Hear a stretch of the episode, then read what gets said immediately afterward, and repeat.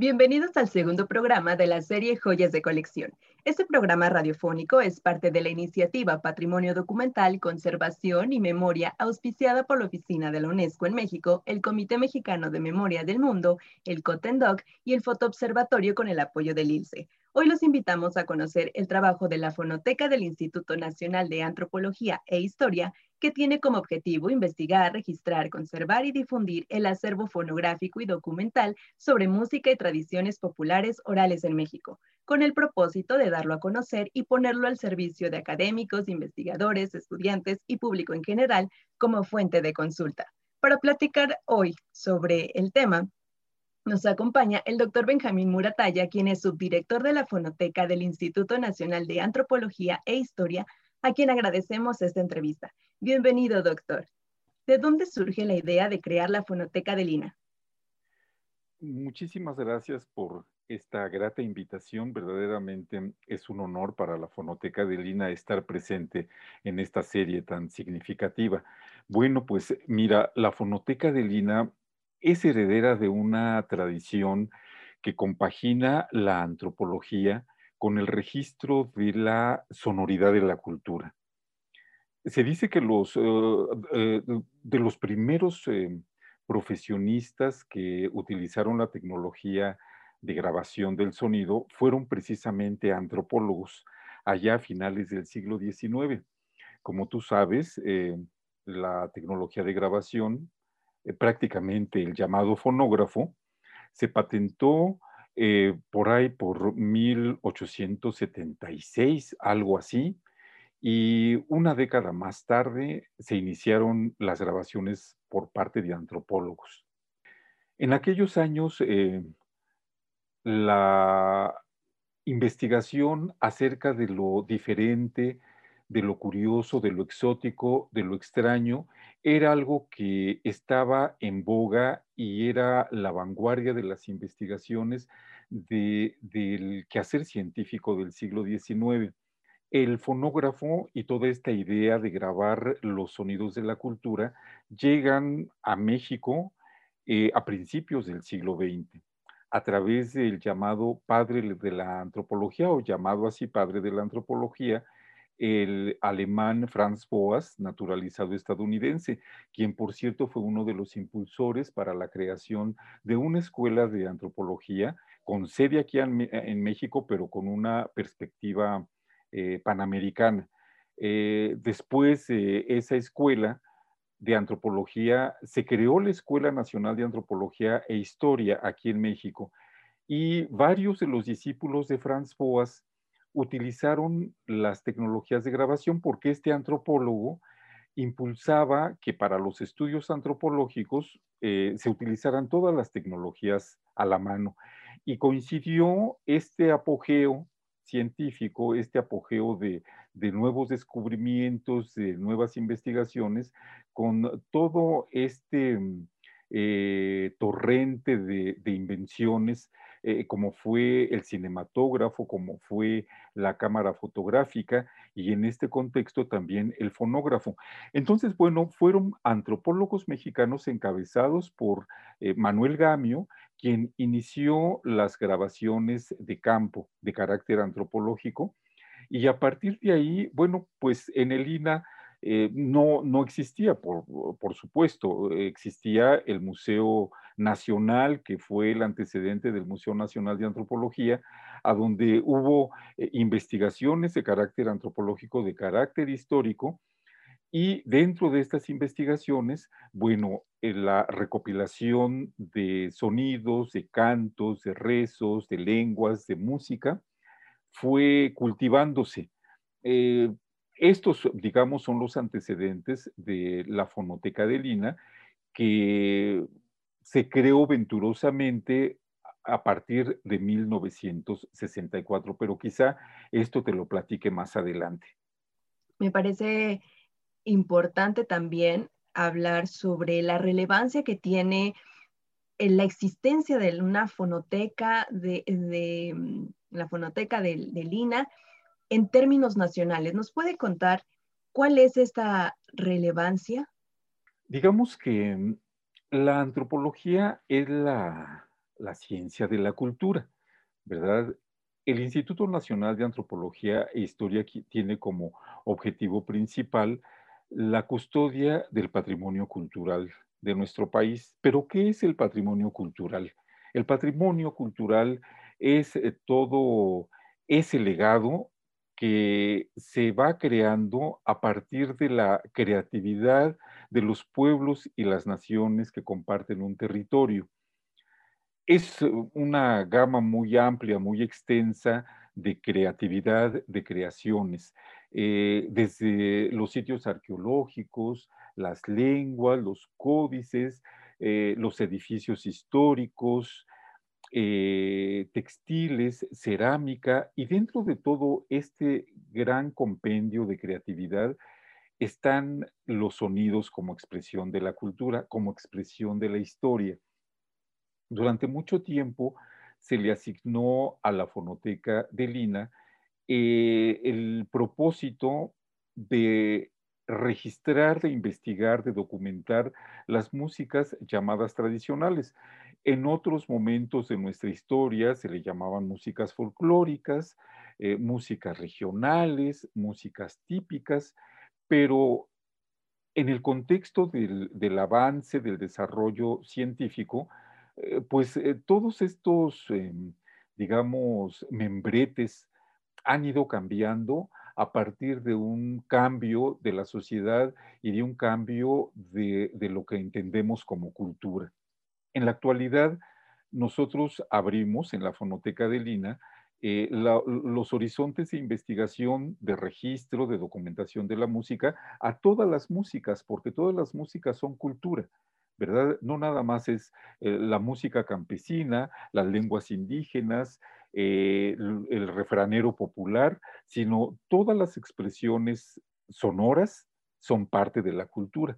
Entonces, eh, lo relevante de la fonoteca de Lina es eh, considerar a esta sonoridad como patrimonio cultural y eh, documentarlo, registrarlo, investigarlo en la medida de las posibilidades, porque, bueno, esto es un quehacer enorme, dado que nuestro país también es un país muy grande, es multicultural, tiene una historia muy larga, muy profunda, de muchos siglos, de milenios. Entonces, imagínate que una fonoteca tenga que, atender esta inmensidad de riqueza cultural. Pero bueno, eh, en el devenir del tiempo, eh, lo hacemos en la medida de las posibilidades y mm, yo considero que la fonoteca de Lina tiene, es una fonoteca pequeña y tiene un acervo también no muy numeroso, pero sí muy significativo. Tratamos de abarcar eh, todo aquello que, representa la diversidad cultural del país. Y justamente em, en este sentido, cabe, cabe recalcar que la Fonoteca del Instituto Nacional de Antropología e Historia es sede de uno de los proyectos de música tradicional y popular con reconocimiento nacional y mundial, la serie discográfica Testimonio Musical de México, misma que cuenta con 73 títulos alcanzados en 2019 que incluyen más de 1.500 piezas musicales, cerca de 45 lenguas indígenas, alrededor de 200 géneros y más de 600 agrupaciones musicales. El trabajo de antropólogos, historiadores, etnólogos, además de musicólogos, etnomusicólogos, etnohistoriadores, lingüistas, arqueólogos, periodistas y músicos. Doctor, ¿le parece si eh, nos comenta un poco sobre este proyecto, cómo y cuándo surge la serie Testimonio Musical. Bueno, pues es el momento en que te puedo em, precisar el fundamento de la fonoteca de Lina a partir de esta serie, Testimonio Musical de México, que es la columna vertebral de la misma fonoteca, es su razón de ser y es su fundamento. Eh, todo sucedió por allá a mediados de la década de los 60, con un curso de introducción al folclore que se impartió en la Escuela Nacional de Antropología e Historia en aquellos años, instalada en lo que es hoy el Museo Nacional de las Culturas del Mundo, que forma parte del mismo complejo arquitectónico del Palacio Nacional, ahí en la calle de Moneda número 13. Ahí era la sede del Museo Nacional, del antiguo Museo Nacional Eh, posteriormente también fue la sede de la, de la Escuela Nacional de Antropología y en ese contexto se impartió en 1964 un curso de introducción al folclore por eh, especialistas en folclorología, como el maestro Vicente T. Mendoza, que es el, el, padre de, esta disciplina eh, humanística. Eh, también estaban el maestro Raúl Helmer, Arturo Barman, la maestra Irene Vázquez Valle, Gabriel Moedano y toda una serie de investigadores, algunos ya mm, con sólidos, eh, con una sólida trayectoria, muchos otros que apenas comenzaban este tipo de estudios.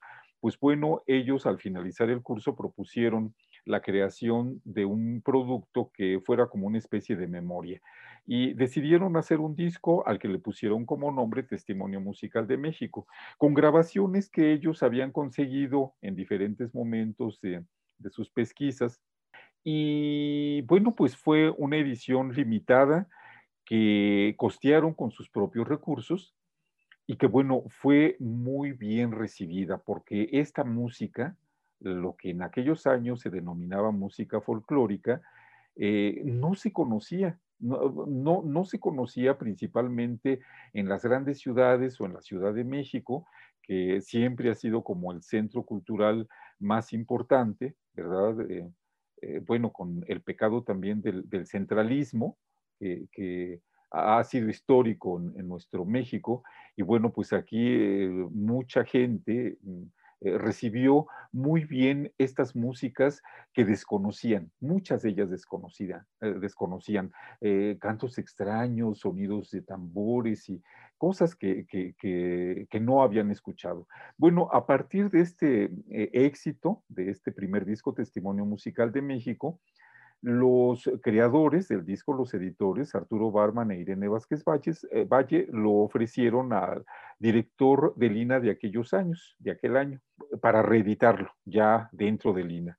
Y fue así que eh, el director lo aceptó, se reeditó Testimonio Musical de México. Nunca se pensó en hacer una serie, ni se pensó tampoco en crear una fonoteca. Años después llevaron otro disco de música huasteca también se reeditó, se editó en el INA, se reeditó, tiene como unas cinco eh, reediciones este, este disco. Eh, y bueno, eh, años después ofrecieron otro más, Danzas de la Conquista, y resulta que pues el director les dijo, ¿por qué no creamos una oficina aquí para que se editen esos discos? ¿Verdad? Eh, ya que eh, pues sus contenidos son muy interesantes, eh, han sido muy bien recibidos por el público y bueno, así fue como se creó la oficina de edición de discos. Ya para principios de los años 80, alguien se acercó por ahí, un familiar de, de el folclorólogo Raúl Helmer, ya había fallecido, Raúl, Helmer falleció en 1971 y un pariente llegó a la fonoteca a ofrecer eh, unas cintas que él había dejado. Eh, y bueno, a partir de este compendio de cintas, a la maestra Irene Vázquez Valle, que fue la, digamos, la fundadora de la fonoteca, era la jefa de la oficina de edición de discos, eh, se le ocurrió precisamente eso, crear una fonoteca. Ya se tenía un compendio de grabaciones, no muchas, eran pocas verdaderamente, pero ya con, esta, con este donativo, pues se pensó en conseguir más música, en acelerar estas grabaciones, en invitar a otros investigadores, y fue así que surgió la Fonoteca de Lina como una aventura inesperada. Y realmente podría parecer algo sencillo de, la forma en la que nos cuenta, pero ¿cuáles son en términos técnicos los desafíos, las limitaciones que tuvieron que enfrentarse para, para comenzar? Bueno, pues eh, te diré que eh, tocas un punto bien, bien interesante desde distintos puntos de vista. Mira, los primeros antropólogos que hicieron trabajo de campo, que recopilaron en eh, lugares apartados, lugares muy lejanos, estas músicas eh, verdaderamente hacían proezas para su cometido. Eh, varios de ellos cuentan que, por ejemplo, la maestra Henrietta Yurchenko, de origen estadounidense, ella decía que viajaba con 80 kilogramos de equipo em, y que llevaba un, una especie de acumulador de corriente eh, a lomo de mula, ¿verdad? Recorriendo lugares que no había, donde no había ni caminos ni carreteras, en busca de esas músicas que no se conocían. E, esa era la pasión de, de los antiguos investigadores. Raúl Helmer es otro ejemplo de estas personas que viajaron con bastante equipo, eh, rudimentario, eh, no había el equipo necesario, no había las consolas suficientes. En el caso de Enrida Yurchenko decía que ella eh, grababa en discos de corte directo. ¿Cuáles son estos discos? Bueno, pues aparte del acumulador de corriente que llevaba, muy pesado, llevaba también una máquina que era pesadísima, que la tenían que calentar, tenía una plancha, un disco que se calentaba, sobre el cual ponían unos discos de un material como vinilo para que se calentara ahí y entonces con la aguja caliente iban grabando, pero eh, se tenían que poner muy abusados porque eh, la grabación iba formando el surco, iba, eh, digamos, depositando ahí el sonido, pero soltaba una hebra bastante caliente que la tenían que ir jalando, la hebra, quitándola eh, con las manos, se tenían que poner guantes, pero a veces se quemaban.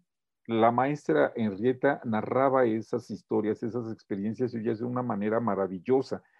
Entonces, en el proceso de, eh, desarrollo de esta tecnología, las cosas se fueron facilitando, pero eh, ahora, bueno, con cualquier artefacto minúsculo, inclusive con un teléfono celular, puedes grabar muchísimo tiempo. En aquellos años, bueno, en, los primeros años de grabación, solamente cabían tres minutos en los antiguos cilindros de cera, que por ejemplo para grabar, eh, digamos, una pieza de unas tres horas, imagínate cuántos cilindros se necesitarían. Eh, pues bueno, la tecnología de grabación, su transformación, ha impulsado también la transformación eh, de los estudios antropológicos del sonido, de los estudios históricos. Se han podido recuperar sonidos que no se conocían, sonidos que estaban perdidos a partir de estas grabaciones. Entonces, eh, pues van, digamos, de manera paralela. Inclusive la propia etnomusicología como tal nació a partir de que se pudo grabar el sonido los primeros etnomusicólogos, que fueron a principios de, eh, del siglo XX, al poder escuchar y escuchar y escuchar una grabación, es que pudieron detectar estructuras de sonido, significados del sonido, paralelismos, una serie de situaciones que conformadas con el tiempo fueron conformando también paradigmas de investigación, paradigmas científicos, descubrimientos culturales a través del sonido. Entonces, en efecto, el desarrollo de la tecnología de grabación ha impulsado también el desarrollo de la antropología del sonido, de la historia del sonido y de la etnomusicología, de la lingüística, por ejemplo, también, entre muchas otras disciplinas.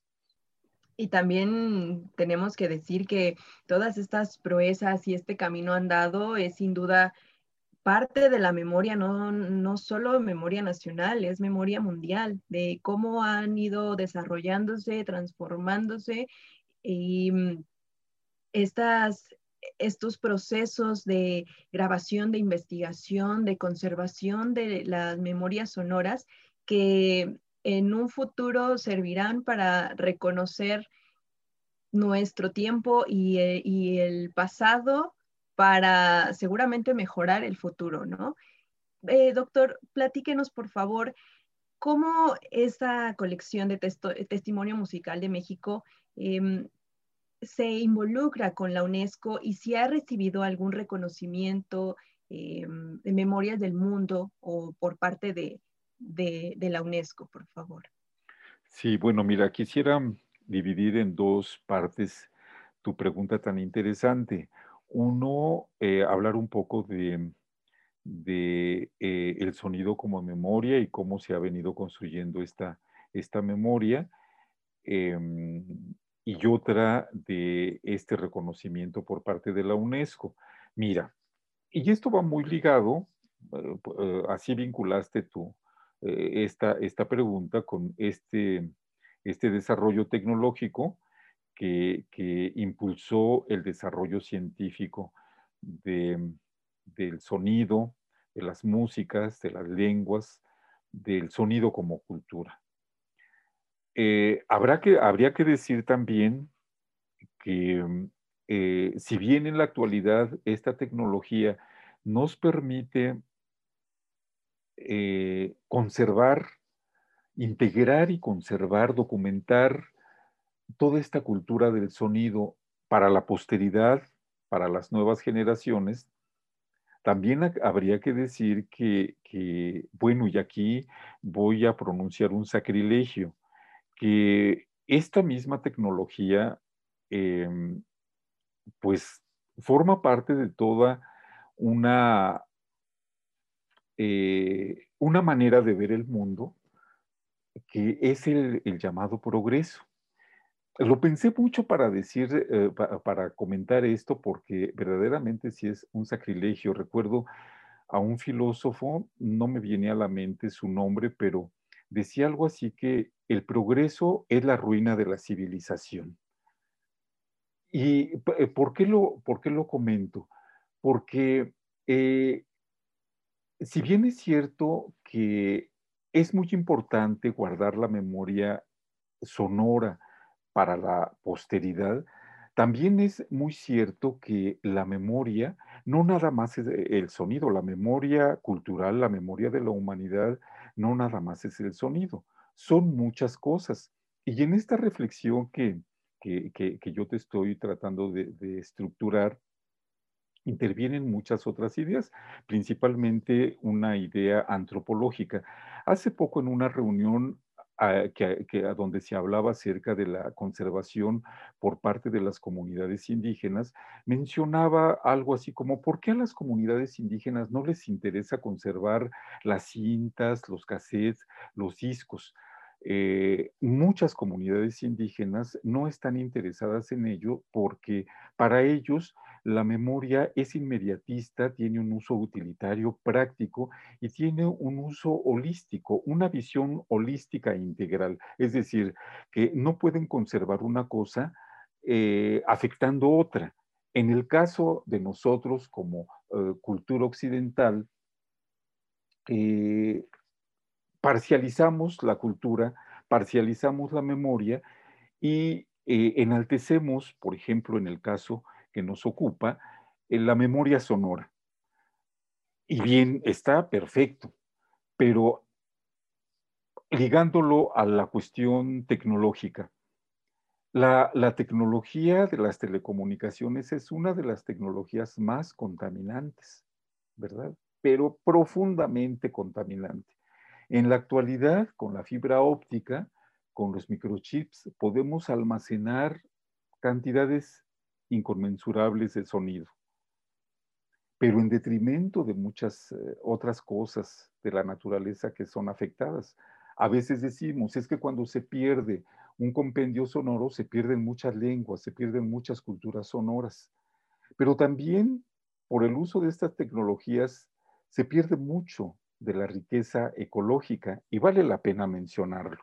Quizá es un, es un grito en el desierto porque si bien este progreso tecnológico ha eh, impulsado el progreso científico y el que podamos nosotros pensar en la conservación de la memoria, pues también se tendría que conservar, que pensar en, en otro tipo de tecnología. ¿Quién sabe, verdad?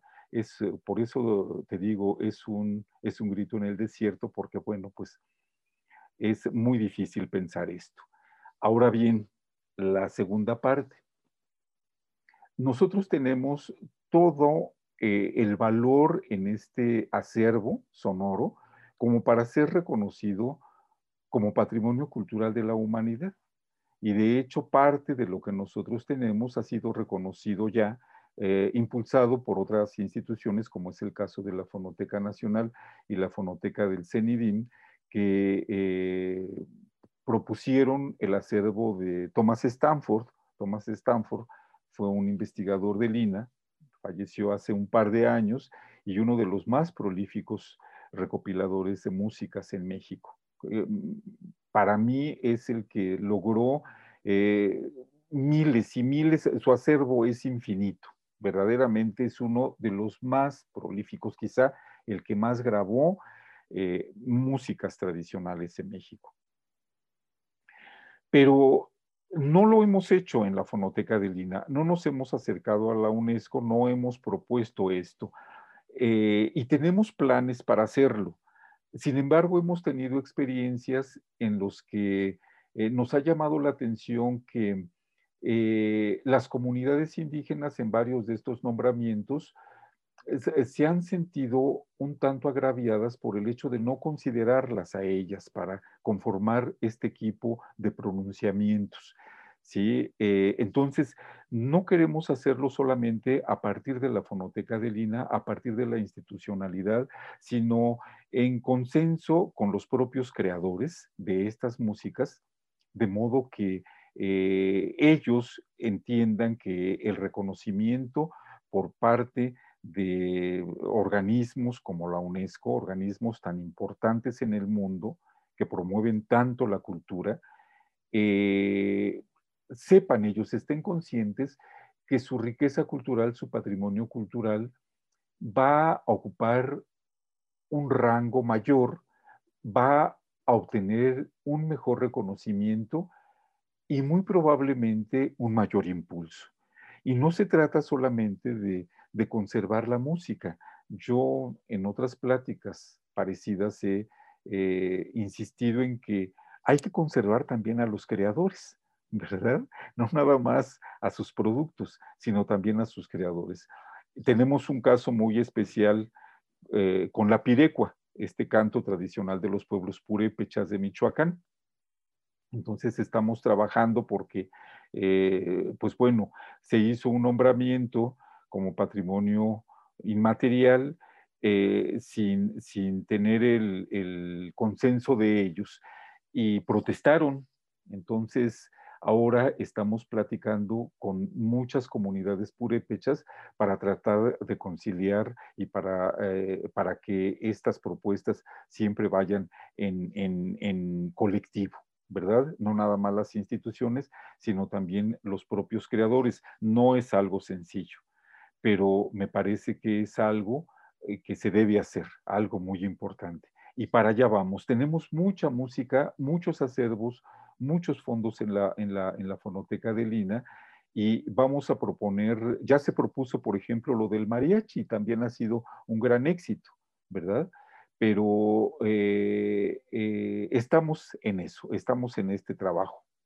Em, me gustaría comentar también que la fonoteca de, Lina eh, sustenta la existencia de sus acervos a partir de estudios antropológicos, como ya lo, comentó el doctor, eh, históricos, etnomusicólogos. También lleva a cabo acciones orientadas a apoyar los procesos de investigación, como lo hemos visto en esta plática, a partir de la grabación, de la digitalización, copiado, conservación y catalogación de las grabaciones obtenidas. Pero también la base de estos procedimientos es la norma mexicana documentos fonográficos, lineamientos para su catalogación y los estándares internacionales para la digitalización y conservación de los fonogramas. La Fonoteca de Lina es miembro clave para la redacción de las normas mexicanas que se elaboran dentro del Gotendoc y que es un poco lo que también hemos comentado en todo todos estos desafíos a los que se han enfrentado para llegar a este punto. ¿Cuál es, eh, doctor, cuál ha sido el proceso a seguir de la fonoteca en la elaboración de estas normas mexicanas eh, que se desarrollan en el Cotendoc? Sí, Jacqueline, mira, eh, la fonoteca de Lina tiene también el orgullo, el mérito de haber sido una de las primeras impulsoras para la documentación de estas músicas, de las músicas tradicionales, de las músicas indígenas, de las músicas campesinas. Bueno, eh, quisiera también acotar, no sé si a, otros eh, participantes en esta serie te lo dirán en algún momento, pero eh, todas estas etiquetas que tienen las músicas, que músicas clásicas, que músicas populares, que músicas sinfónicas, músicas tradicionales, a veces vale la pena eh, comentar un poco por qué se les denomina de esta manera. Mira, nosotros consideramos a las músicas tradicionales o nos adscribimos a lo que han considerado muchos investigadores al respecto y sus propios creadores, son músicas que vienen de tiempos muy lejanos y que han trascendido a través de los siglos. Eh, músicas muy viejas, muy antiguas, de hecho, todas las músicas serían en este sentido tradicional, porque si bien son, muchas de ellas son de nueva creación, no puedes crear algo si no existen los antecedentes de esto, ¿verdad? No surge por eh, generación espontánea, como dicen, una creación, sino todo es producto de una gran historia, de un gran proceso cultural. Entonces, las músicas tradicionales son estas músicas que vienen eh, arrastrando, permítaseme este término, valores, significados de hace mucho tiempo, de muchos pueblos que confluyen en estas estructuras, en estas formas sonoras y que la, vienen hasta la actualidad. Eh, hablemos de los famosos sones, de los jarabes, de los corridos, de los romances, de las polcas, valses. Bueno, es una infinidad de géneros y formas musicales y ya esto le llamamos músicas tradicionales. Son una especie de puente entre el pasado y el presente y sobreviven, como todo hecho de cultura, a partir de, del arraigo vital de la sociedad o de los grupos humanos. Como todo patrimonio, eh, mantiene su vigencia, se mantiene vivo mientras sea reconocido mientras sea escuchado, mientras se disfrute por las actuales generaciones. De modo que estas músicas no están congeladas en el tiempo, Jacqueline. Son músicas que se están transformando constantemente y que de pronto algunas desaparecen de tanta transformación, pero otras son creadas, ¿verdad?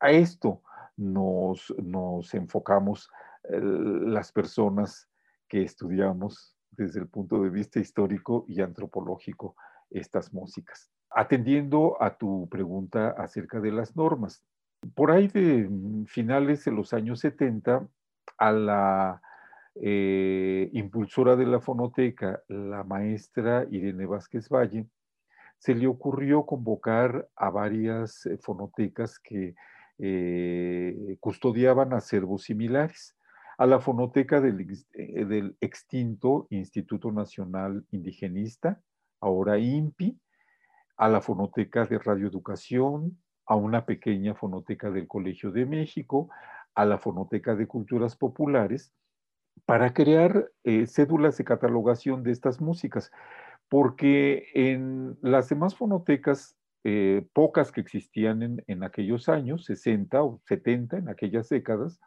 no existía una atención en este sentido hacia este tipo de acervos. Los que mm, eh, más hacían catalogaban de acuerdo a, cómo se catalogan los libros.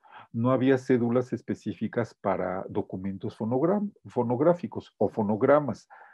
De modo que a, esta maestra se le ocurrió pues organizar un seminario de fonotecas, uno, cuyo uno de sus propósitos era crear una cédula común y se crearon dos cédulas, la cédula de fonoregistro y la cédula de pieza, porque eh, incluía géneros que eh, otras fonotecas no consideraban, todos estos géneros tradicionales. De ahí mi necesidad de haberte explicado qué es música tradicional o cómo se entiende la música tradicional, eh, no consideraban eh, eh, esta variedad de géneros, no consideraban la diversidad de instrumentos musicales, que hay algunos verdaderamente rarísimos que no entran en los parámetros o en los esquemas de las clasificaciones occidentales o académicas conocidas.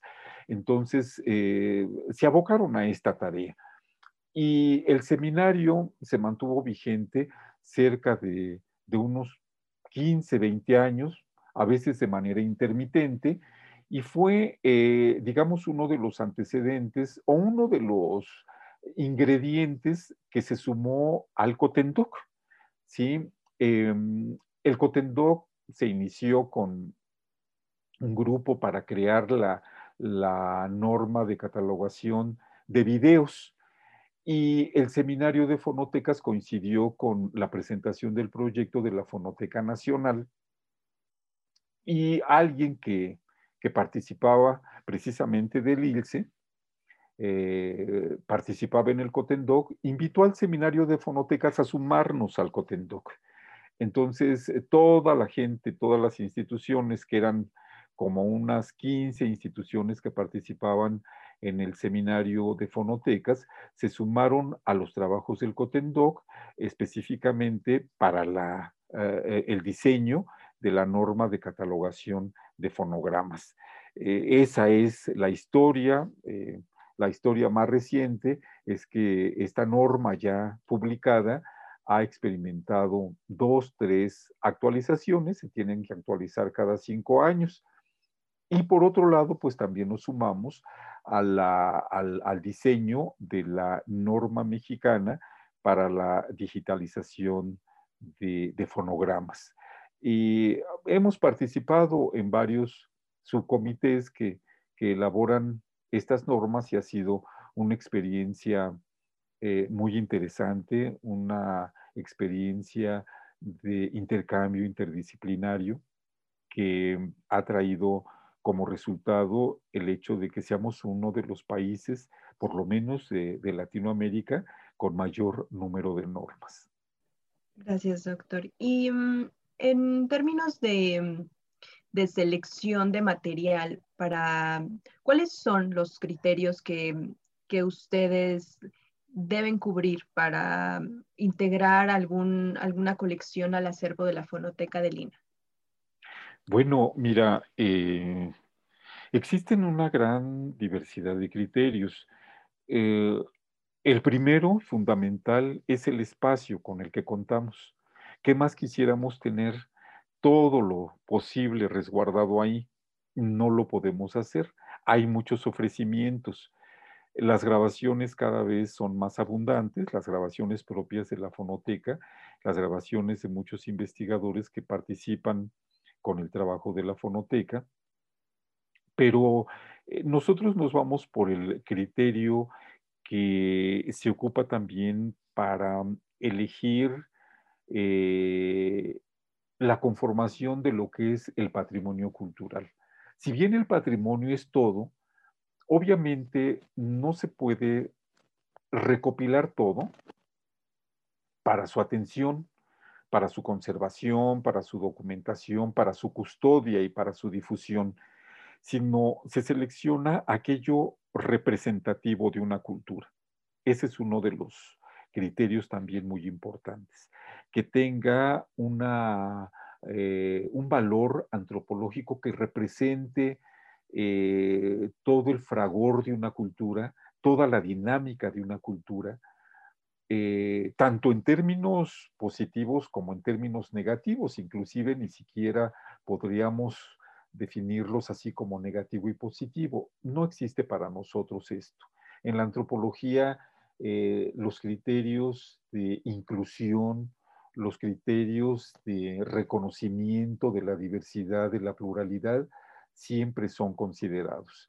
Para nosotros es tan importante eh, conservar una marcha eh, inventada o creada por un músico italiano en el siglo XIX, como la creación de un son eh, por parte de un músico, de un músico campesino e indígena, como una muestra de lo que se conoce como las músicas mediáticas, ¿verdad? ¿Qué te diré?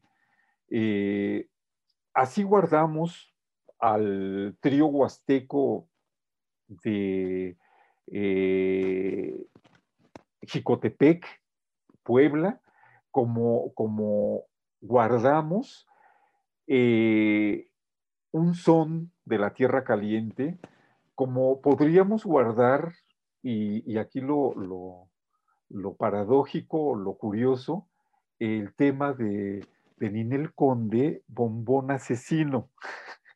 Cuando yo menciono esto, la gente a veces se queda estupefacta porque dicen, ¿cómo puede caber todo eso? Pero la idea es que todo es cultura y nuestra memoria que, pretendemos guardar para el futuro debe contener todo lo que somos, todo lo que somos, ¿verdad? Sin eh, calificativos, sin juicios de valor, sino todo tiene un valor, ¿sí? Y todo va a hablar o todo habla de lo que somos en este México que, que, nos ha tocado vivir, en este mundo que estamos compartiendo. Entonces, los criterios son muy amplios y muy diversos, no nos negamos a nada, ¿sí? Eh, si bien la fonoteca sigue teniendo un gran peso en las músicas tradicionales, ya te comenté que son también eh, tiene una apertura hacia el metal, hacia el jazz, el rock, inclusive el propio reggaetón tan estigmatizado en la actualidad, ¿verdad? Eh, todas estas músicas son producto del mercantilismo, pues sí, pero es parte de nuestra época, es parte de nuestra actualidad. No nos podemos negar a eso. Sin duda, el, el espectro es muy amplio, lo que tenemos que considerar son muchos elementos y ya lo platicábamos eh, hace unos momentos sobre mm, la importancia de no olvidar a los, a los creadores de, estos, eh, de esta memoria, de estos sonidos. Eh, en este sentido, ¿existe o cuéntenos sobre los proyectos o programas para difundir, investigar y preservar justamente estos eh, estas producciones y mm, esa memoria que, que, producen los medios comunitarios, los indígenas de, del país, ¿cómo funciona? Bueno, mira, eh, el principal medio de difusión es la serie Testimonio Musical de México. Eh, es una serie que, como tú lo mencionaste, llegamos a los 73 títulos en este, hace, hace dos años. No, salió el número 73 el año pasado. Sí, y cada uno de estos discos, eh, fíjate que son eh, producto de muchos años de trabajo. Em, a algunas personas eh, nos han cuestionado que por qué después de más de 50 años de haber sido creada la fonoteca de Lina, eh, tenemos tan mínima producción. Bueno, eh, quiero enfatizar que la recopilación siempre va acompañada de una investigación, de una investigación eh, teórica, de un trabajo de campo extensivo que se lleva muchos años. Entonces, em, para poder producir un disco, digamos, publicamos un disco en este año, pero este disco probablemente es parte de un proyecto que se inició hace unos cinco años. Entonces, em, bueno, pues nuestra producción en este sentido es mínima, pero eh, digamos, es rica en cuanto a lo que se, a lo que se difunde.